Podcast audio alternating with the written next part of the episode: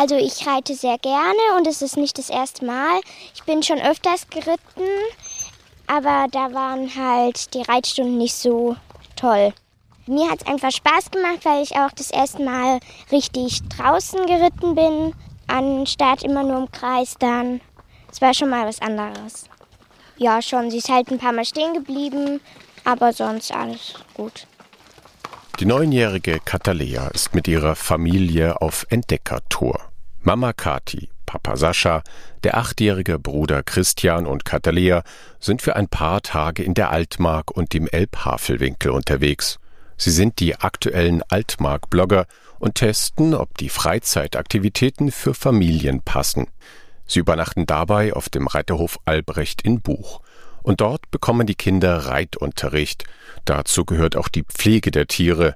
Eine junge Reiterin erklärt, wie die Hufe ausgekratzt werden. Da darfst du jetzt nicht mit dem Teil hier reinkommen, mit dem Haken, dann nur mit der Bürste einmal überputzen, weil das ist der empfindlichste Teil. Damit spüren die, das ist wie unsere Finger. Das ist der Druckpunkt bei denen. Und wenn hier Steine drin sind, musst du halt gucken, wie du die rauskriegst.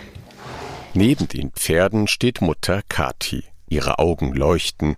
Sie ist sichtbar glücklich, dass ihre Kinder hier auf dem Land so viel erleben. Das ist ein sehr, sehr kleiner Ort, wo wir uns hier befinden.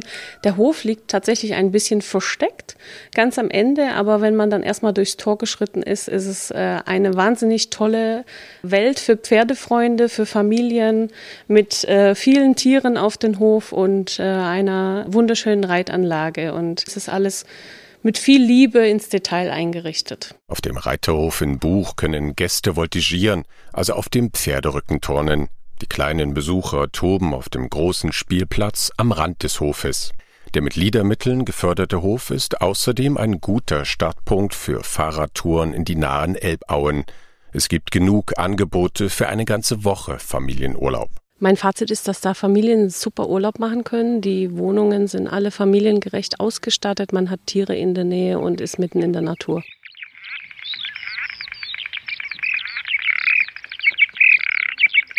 Das lautstarke Gezwitscher und Gequake hören die Besucher im Dunkelgang im Haus der Flüsse in Havelberg. Es ist die nächste Etappe der Familie Eiting. Ranger Dirk Schneider führt sie durch das große Holzhaus, das gleich an der Havel steht. Um diesen Fluss als Lebensraum für ganz viele Tiere und Pflanzen geht es in der Ausstellung.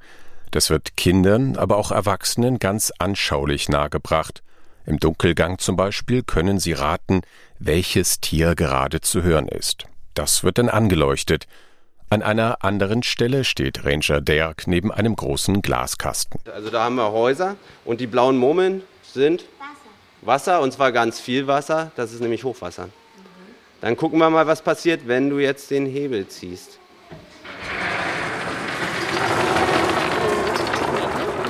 hier schön fließt und da was überall. Hier fließt ganz schön und Oh, da drüben war es überall. Ja, und hier ist das. Wasser, hier ist das Wasser auch viel, du kannst gleich nochmal. Hier ist das Wasser auch viel, viel schneller weg, ne, als auf der Seite. Was denkt ihr denn, was besser ist, wenn das Wasser schnell weg ist oder wenn das Wasser langsam weg ist? Langsam. Langsam, genau. Sonst kommt es nämlich zu einer ganz hohen Flutwelle. Das Haus der Flüsse können Familien oder auch Schulklassen seit 2015 besuchen. Die Ausstellung zeigt interaktiv alles rund um die Biosphäre Mittelelbe, den Naturraum entlang des großen Flusses. Besucher können auch sehen, wie aus der viel genutzten Schifffahrtsstraße Havel wieder ein naturnaher Flusslauf geworden ist, mit Sandbänken, Schilfgürteln und Altarmen. Es ist eines der größten Renaturierungsprojekte in Europa. Die Bloggerin zieht ein positives Testfazit. Im Haus der Flüsse haben wir sehr viel über das Biosphärenreservat gelernt. Wir haben viel über äh, die heimische Tierwelt und auch die Natur gelernt. Und ähm, ganz toller Ort für Familien, um äh, einfach sich mal auch über die Gegend hier zu informieren und was es hier so an Tieren gibt. Der Eintritt ins Haus der Flüsse ist kostenlos. Wer die Natur sogar live erleben möchte, kann mit dem Ranger auf der Havel paddeln. Die paddeln schon. Halt, wartet auf uns, wir wollen mit. Auch die Familie aus Baden-Württemberg wagt sich für den nächsten Freizeittest auf das Wasser. Also wir haben jetzt erstmal die Kanus geholt, ähm, wir haben die Paddel geholt, die werden jetzt ins Wasser gelassen. Die Kinder haben eine Schwimmweste, dass sie sicher sind, falls doch äh, einer kentern sollte. Und äh, ja, jetzt äh, dürfen wir gleich einsteigen. Das klappt nicht bei allen gut. Ich bin baden gegangen, wortwörtlich.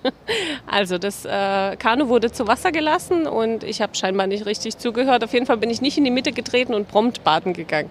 Aber das Wasser ist sehr erfrischend, muss ich sagen. Den Humor verliert man nicht nur, weil man ein bisschen nass wird. Also ich zumindest nicht. Mutter Kati erlebt in Havelberg ihre allererste Paddeltour. Es geht vorbei an der Altstadtinsel mit den Fachwerkhäusern und Gärten direkt am Wasser. Gleich dahinter beginnen die Havelauen. Die sind beliebt bei Zugvögeln. Im Frühling und Herbst wird es richtig voll hier. Also die Gänse, die wir gerade gesehen haben, das waren Nilgänse. Die sind hier eigentlich nicht heimisch, haben sich aber jetzt in den letzten Jahren hier ausgebreitet und brüten ja auch erfolgreich. Der große Vorteil beim Paddeln, es ist so leise, dass die Tiere nicht verschreckt werden. Die Boote sind klein und Gäste können mit ihnen in Havelberg durch einen schmalen Wasserlauf die Altstadt sogar umrunden. Das geht mit großen Motorbooten nicht. Die Paddler können auch zwischendurch anhalten und etwas essen, zum Beispiel auf der neuen RS Hoffnung, ein zum Restaurant umgebautes altes Frachtschiff. Die Tour endet wieder im Hafen. Kati fasst das Erlebnis zusammen. Ich äh, würde es auch Anfängern empfehlen. Ähm, es ist äh, doch sehr leicht, wenn man genau weiß, was man zu tun hat. Und äh, der Fluss selbst ist wirklich sehr ruhig. Man kann auch als Anfänger und auch mit kleinen Kindern sehr, sehr gut hier eine Kanutour machen. Seitdem expandierte die kleine Familie, familiengeführte Fabrik zu einer großen Raffinerie. Die weißen Kristallzucker-Sirup, aber auch den feinen Kandiszucker auf den Markt bringen. Die neunjährige Katalea liest aus der Chronik der Familie Meyer. Die war eine der bedeutendsten Zuckerhersteller in Europa und produzierte in Tangermünde. Heute ist dem Unternehmen im Stadthaus eine Ausstellung gewidmet. Vor allem Kinder können hier viel über die Industriegeschichte der Region lernen. Das geht spielend einfach mit einem Quiz. Am Ende wartet ein Schatz im Firmentresor. Familie Eiting testet es auf ihrer Rundtour durch die Altmark und den Elbhavelwinkel. Man muss also mindestens zwei von drei Spielen gespielt haben, um an einen Zahlencode zu kommen. Und nur mit diesem Zahlencode kann man den Firmentresor öffnen. Sagt die Tangermünder Stadtführerin Elisa Jubert. Ihr wollt spielen, ne? Oder wollt ihr erstmal, ja? Also setzen sich Katalea und ihr kleiner Bruder Christian an einen Tisch und hören aufmerksam den Fragen zu. Danach wird die Schokoladenmasse in verschiedene Formen gegossen. So entstehen Pralinen, Schokoladentafeln oder Osterhasen. Oh, lecker! Natürlich kannst du die Schokolade mit Milch, Vanille, Nüssen, Mandeln oder womit auch immer du möchtest noch feiner machen. Für mich ist Schokolade mit Karamell und einer Prise Meersalz wie ein Geschenk der Götter. Was ist die wichtigste Zutat für eine feine Schokolade? A. Apfelbutter. Ich weiß es schon. B. Große Klasse. Ein Pralinenpunkt für dich. Wenn du so weitermachst, ist deine Schachtel gleich voll. Die beiden Kinder brauchen nicht lange und haben alle Zahlen für den Tresor zusammen. Zwei, drei, zwei. Cool. Im Tresor liegen viele Tafeln Schokolade. Aber es sind nicht irgendwelche, es ist Feodora-Schokolade, bis zur Kreation der Nährstange wohl die berühmteste Süßigkeit aus Tangermünde. Da fällt das Fazit der Station leicht. Eine absolute Empfehlung, die Ausstellung. Äh, man lernt sehr viel über die Stadt, über die Industriegeschichte, über die Herstellung der Schokolade. Und für die Kinder gibt es auch digitale Möglichkeiten zu spielen und mit den Spielen dann entsprechend auch den Tresor zu knacken, wenn sie erfolgreich sind. Guten Appetit, Hirsch. Das ist Rotwild. Das ist äh, das europäische Rotwild und wir gehen danach noch zu den Wapitis. Das wäre dann das nordamerikanische Rotwild sozusagen analog dazu. Victoria Alex ist Tierärztin und leitet den Wildpark in Weiße Warte bei Tangerhütte. Sie macht mit der Familie eine Runde durch den Park und füttert dabei die Tiere. Weiße Warte ist der größte Wildpark in Sachsen-Anhalt mit 400 Tieren, 50 Arten. Die Besucher laufen unter riesigen alten Eichen. Viele der Tiere leben in Freigehegen, die Gäste sogar betreten dürfen. Auch die Familie Eiting ist während ihrer Tour im Wildpark unterwegs. Es heißt ja Wildpark, deswegen denkt man immer, das sind äh, rein heimische Tiere. Das ist gar nicht der Fall. Wir haben auch Ebus aus Australien, wir haben äh, einen Fasan aus China, es ist ganz unterschiedlich, ähm, zum Beispiel Wapitis aus Nordamerika. Es gibt äh, ganz, ganz viele verschiedene Tierarten, auch Schildkröten. Also hier ist sozusagen von, von allem äh, irgendwie was vertreten. Im Wildpark gibt es nicht nur Tiere. Kinder können mit der Parkeisenbahn fahren oder mit dem Autoscooter. Auf dem großen Gelände ist genug Platz für Spaziergänge, um einfach mal die Natur zu genießen und runterzukommen. Ja, das ist Rüdiger. Mögen die das auch? Das mögen sie nicht. Das ist bestimmt reingefallen. Nur. Nimm mal lieber eine Karotte oder einen Apfel. Genau. äh, nee, du nicht. Du willst mich beißen. Nee, die hat nur so lange Lippen. Die meint das nicht böse. Ich weiß aber. Nimmt das eigentlich vorsichtig. so. Hat so Schlabberlippen. Das Testfazit von Bloggerin Kathi Eiting. Der Wildpark Weiße Warte ist sehr schön. Ähm, er ist sehr groß. Man sieht, dass hier mit viel Liebe ähm, die Tiere gehalten werden. Die haben große Gehege. Die sehen alle rundherum glücklich aus und die Kinder sind begeistert. Ich gucke gerade, ähm, ob ich passende Schuhe finde. Aber ich glaube, wir finden sie. Äh, sie. Also ungewohnt sehen sie aus. Auf jeden Fall ich gerade nicht. Schuhe in deiner Größe, Katalea, finde ich gerade nicht. Du musst mal gucken. Das ist Größe 34, ne? Da stehen die Größen drin in den Schuhen. Das macht es ein bisschen einfacher. Die sind zu groß. Die muss man ja aufmachen erstmal, aber die sind zu groß. Was meinst du? Ja, dann kriegst du hier noch den zweiten, dann kannst du beide anziehen. Dann siehst du wie eine echte Römerin aus früher. Im Familienteil des Winkelmann Museums in Stendal wird Geschichte eher gespielt als angeschaut. Es ist die letzte Station der großen Entdeckungstour. In Kostümen wie in der Antike kommen die Kinder in eine andere Welt, in die Welt von Johann Joachim Winkelmann. Der berühmteste Sohn der Hansestadt war Altertumsforscher und Archäologe. Das Multitalent leitete Ausgrabungen und forschte zur Antike. In Ledersandalen und roter Tunika erkundet Katalea jetzt den römischen Alltag. Man kann äh, sagen, dass Rot natürlich eine ähm, Farbe der Wohlhabenden damals war. Je tiefer das Rot, äh, desto bedeutender war die Persönlichkeit.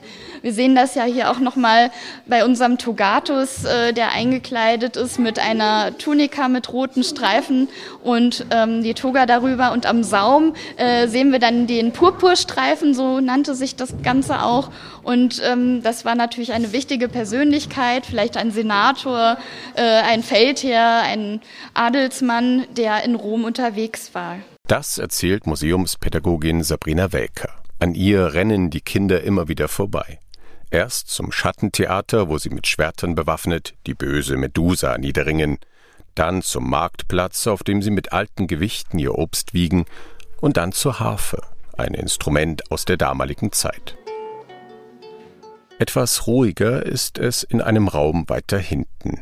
Dort basteln die Kinder aus Ton ein trojanisches Pferd. Ähm, hier gibt es verschiedene Werkzeuge dazu. Da kann man den Ton auch ein bisschen modellieren, bearbeiten. Ähm, und ja, mit dem Wasserschälchen den Ton immer wieder ein bisschen feucht halten, dass der geschmeidig bleibt. Und dann kann man zusammen eben äh, ja, ein eigenes Pferd aus Ton herstellen und hat was als Erinnerung für zu Hause zum Mitnehmen. Das originale trojanische Pferd steht im Museumsgarten gleich nebenan. Wer jetzt immer noch nicht genug hat, kann in das Innere des riesigen Holzpferdes hineinsteigen oder im Labyrinth Verstecken spielen. Katja Eiting ist zufrieden. Das Winkelmann-Museum ist für die ganze Familie etwas. Die Ausstellung für die Großen hat auch Elemente, die Kleinkinder äh, und, und Schulkinder beschäftigen, wo dann die Eltern in Ruhe die Ausstellung angucken können. Und das Kindermuseum ist natürlich ein absolutes Highlight. Sie können dort alles anfassen, ausprobieren, klettern und toben. Und äh, das ist wirklich richtig kindgerecht, denn äh, normalerweise sollten Kinder ja in einem Museum eher still sein und dort dürfen sie laut und Kind sein und lernen trotzdem sehr viel dabei. Kurzum, in der Altmark und im Elbhavelwinkel können Familien viel erleben. Die vorgestellten Orte laden zum Entdecken ein, und es gibt noch jede Menge mehr. Es lohnen Tagesausflüge in die Region, aber auch für eine Woche Familienurlaub ist alles vorhanden. Während des Tests war Viktoria Alex die Leiterin des Wildparks Weiße Warte. Jetzt nicht mehr. Mehr zu den vorgestellten Freizeitaktivitäten sowie der Unterkunft in Buch finden Sie im Internet. Über die Altmark-Blogger-Tour von Kati Eiting gibt es auch einen Blog unter kuchenkindundkegel.de. Dieser Podcast der lokalen Aktionsgruppen Uchte Tanger Elbe und Elbhavelwinkel stellt die südöstliche Altmark und den Elbhavelwinkel vor. Er wird finanziell unterstützt aus Mitteln des ELA-Fonds der Europäischen Union im Rahmen des Programms LIDER CLLD.